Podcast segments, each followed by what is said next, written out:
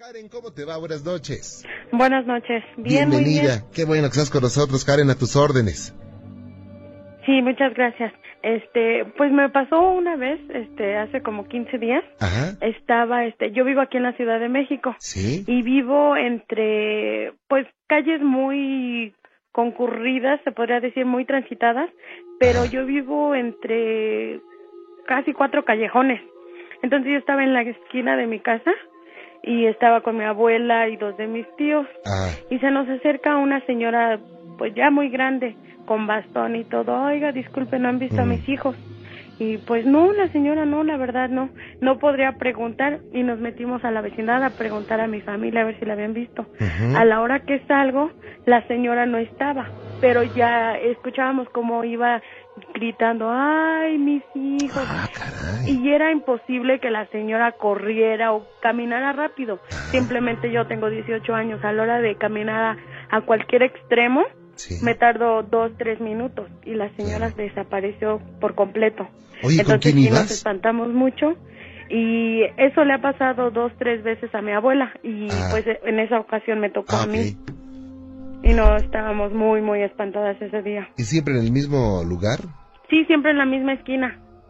Y son callejones largos. Uno Ah. da hacia la iglesia, este, uno incluso da, da hacia Tlalpan y es larguísimo. Será, pues yo me tardo sí dos tres minutos en llegar a la esquina de cualquier a cualquier lado que yo camine. ¿No te fijaste si cuando gritaba esta, este, este ser o esta mujer o esta energía, eh, los perros se ponían como locos? Incluso sí, ¿Qué pasó? ¿Qué pasó? ¿Qué pasó? Fue su teléfono, ¿va? De repente empezó. Espere en la línea.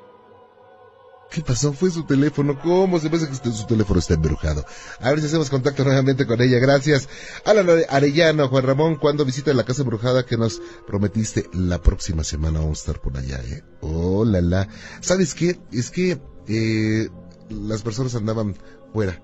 ¿Eh? Ya la tenemos, ¿verdad? Hola. sí, sí, perdón.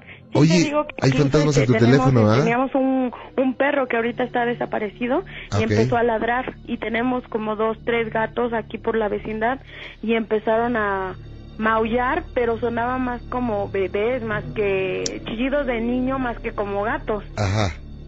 Entonces sí estábamos muy, muy espantadas, estábamos, estaba yo, mi abuela y dos de mis tíos. Ok. Qué cosa, ¿eh? No, pues, eh, una situación que la verdad se va repitiendo. ¿Qué tal si se te aparece por la noche de hoy? ¿Qué pasaría, Karen? Ay, no, y justo estaba platicando con eso, Ajá. con uno de mis tíos, nos estaba contando pesadillas que ha tenido. Estábamos aquí en mi casa, en mi sala, platicando. Ajá. Ellos ya se retiraron de, se fueron a su casa, pero es lo que le estoy contando a mi abuela. Justo estábamos hablando de, de, de espantos. Entonces, no, sí, me daría mucho pavor. Karen, pues qué interesante. Yo te agradezco que nos hayas comentado esto. Sí, muchas gracias. Cuídate mucho. Hasta luego. Gracias igualmente. Buenas noches. Hasta luego. Buenas noches. Gracias.